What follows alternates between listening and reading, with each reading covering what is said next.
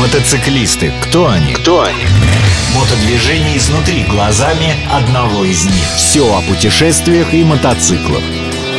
Ведущий программы – мотопутешественник Олег Капкаев. Все о мужских играх на свежем воздухе.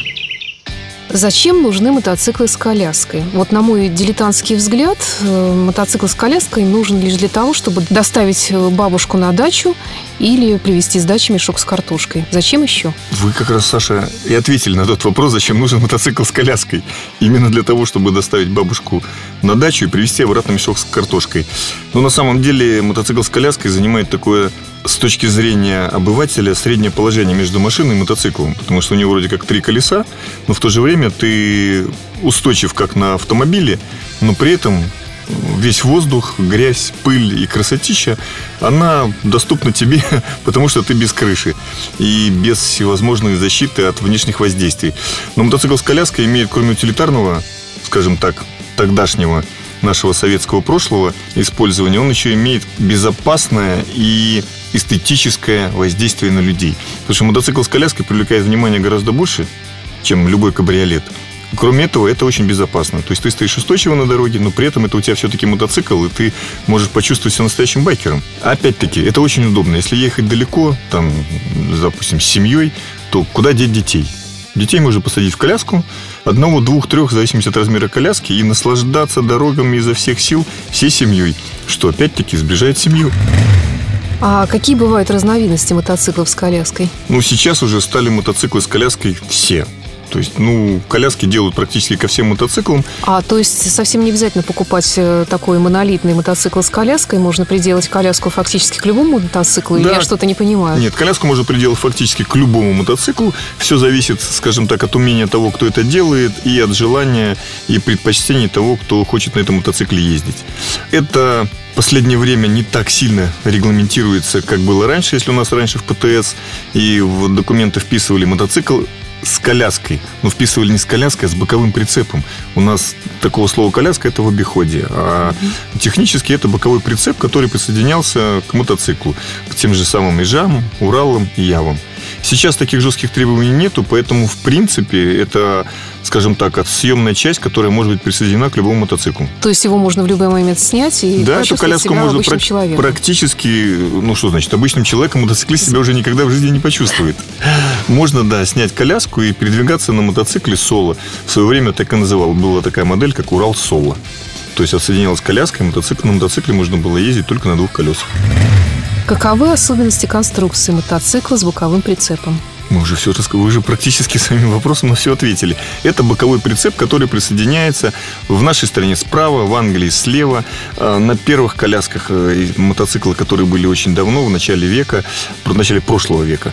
Значит, мотоциклы присоединялись с левой стороны, потому что была специфика управления мотоциклом. Сейчас это все-таки справа, потому что в Европе у нас правостороннее движение, поэтому боковой прицеп находится, скажем так, справа по ходу движения. Особенности всегда крепления то, что это отдельная часть, а не монолит с мотоциклом, которая, скажем так, имеет достаточно подвижное воздействие на сам мотоцикл и на манеру вождения. Мотосреда. А каковы тогда особенности вождения мотоцикла с коляской? Ну, вы представляете, вот вы бежите, а у вас с правой стороны огромная тяжелая сумка. То есть, когда вы... Но она ездит на колесиках, эта сумка. Даже если она едет на колесиках, все равно она, соответственно, вам мешает. И по закону, законы физики никто не отменял. И тогда, когда вы поворачиваете в сторону тяжелой коляски, эта коляска у вас за счет центробежной силы поднимается. Здесь-то нужно быть очень внимательным, чтобы не уронить свой мотоцикл и эту самую коляску на себя. А когда вы поворачиваете налево, вы можете поворачивать с любой силой. Центробежная сила будет опираться на колесо коляски, и это совершенно безопасно. И очень часто можно видеть в интернете или в жизни, когда люди на мотоцикле с коляской крутят пятаки. То есть они на ровном месте, практически ни- никуда не съезжая, очень красиво фонтанируют грязью, пылью, там, снегом, чем угодно. Есть ли еще какие-то особенности движения мотоцикла с коляской, которые, может быть, э, отражены в правилах дорожного движения? Правило движения – это обыкновенное транспортное средство, которое должно двигаться в своей полосе, но на мотоцикле с коляской или с боковым прицепом ты просто не можешь двигаться в полосе иначе, как скромно, тихо, за автомобилями. Либо не скромно, тихо, но быстро. Но в то же время ты все равно чувствуешь себя на мотоцикле. Это основная особенность и, скажем так, основной шик мотоцикла с коляской. Ты едешь на мотоцикле, но при этом ты устойчив, при этом ты можешь вести мешок картошки, тещу, жену, детей и все остальное. Как выглядит сама коляска? Может быть, у нее бывают какие-то разновидности? Ну, коляска выглядит, как э, ее еще называют корытом. То есть, ну, соответственно, все, что вы ставите на колесо или на раму, оно может выглядеть как угодно. Кто-то делает коляску в виде самолета, кто-то в виде бочки, кто-то это для кого-то это просто люлька, в которую можно сесть и спрятаться от непогоды или положить поклажу. В общем-то, как таковых а, всегда есть какие-то люди, которые любят выделиться из толпы, и всегда есть люди, которые хотят, чтобы это было очень утилитарно.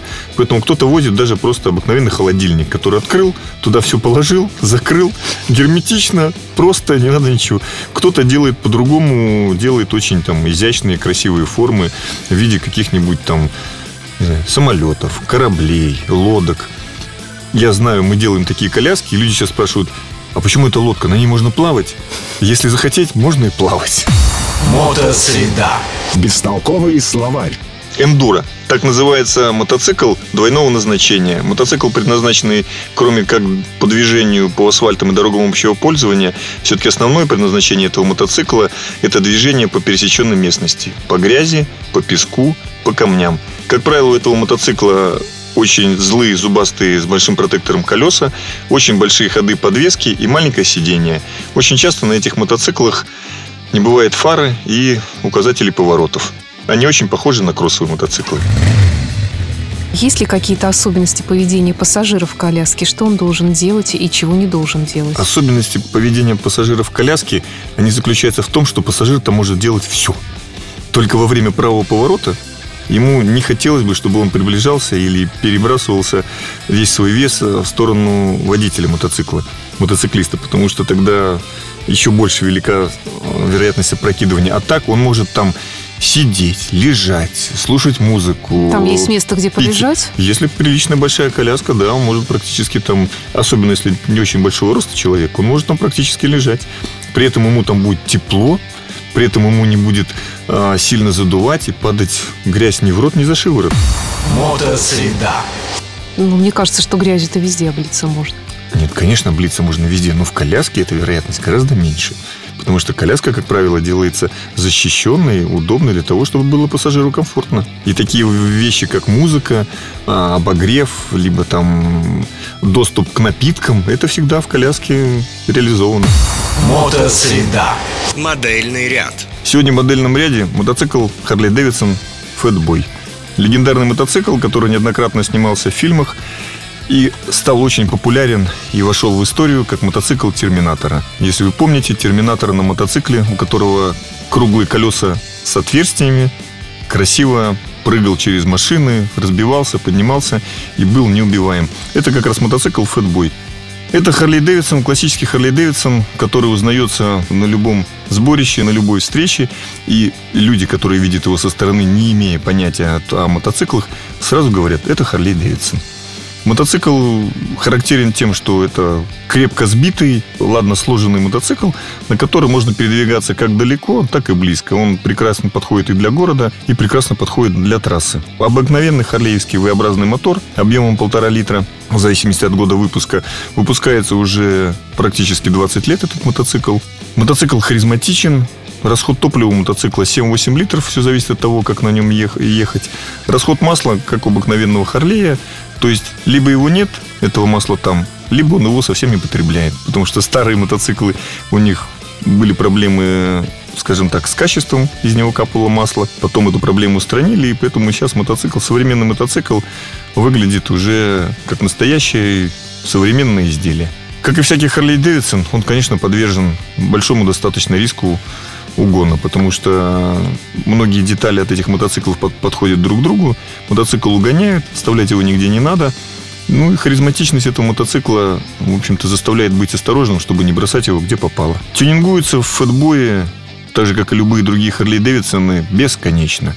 Кроме отверстий или дырочек на колесах, на дисках, на колесных дисках, можно этих дырочек наделать везде, для того, чтобы это было в стиль. Можно этот мотоцикл превратить в любой другой модельный ряд из софтейлов. Поэтому тюнинг Харли Дэвидсона может продолжаться всю жизнь. С первого дня покупки до того момента, когда ты решил с ним расстаться. Стоимость нового мотоцикла сейчас порядка полутора миллионов. Не новый мотоцикл можно купить, все зависит от того, как он эксплуатировался, где-то от 300 тысяч. Запчасти, ввиду того, что это Харли Дэвидсон, запчастей много, много запчастей автомаркетовых, поэтому стоимость запчастей, она не выходит из э, рамков скажем так, приемлемости для обыкновенных мотоциклов.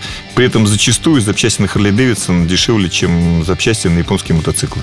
В качестве первого мотоцикла я бы, наверное, фэтбой не рекомендовал. Хотя, с другой стороны, научившись ездить на тяжелом мотоцикле в мотошколе вы сможете легко управлять любым Харли Дэвидсон. И Харли Дэвидсон такой мотоцикл, который можно купить один раз, а потом ездить на нем всю жизнь.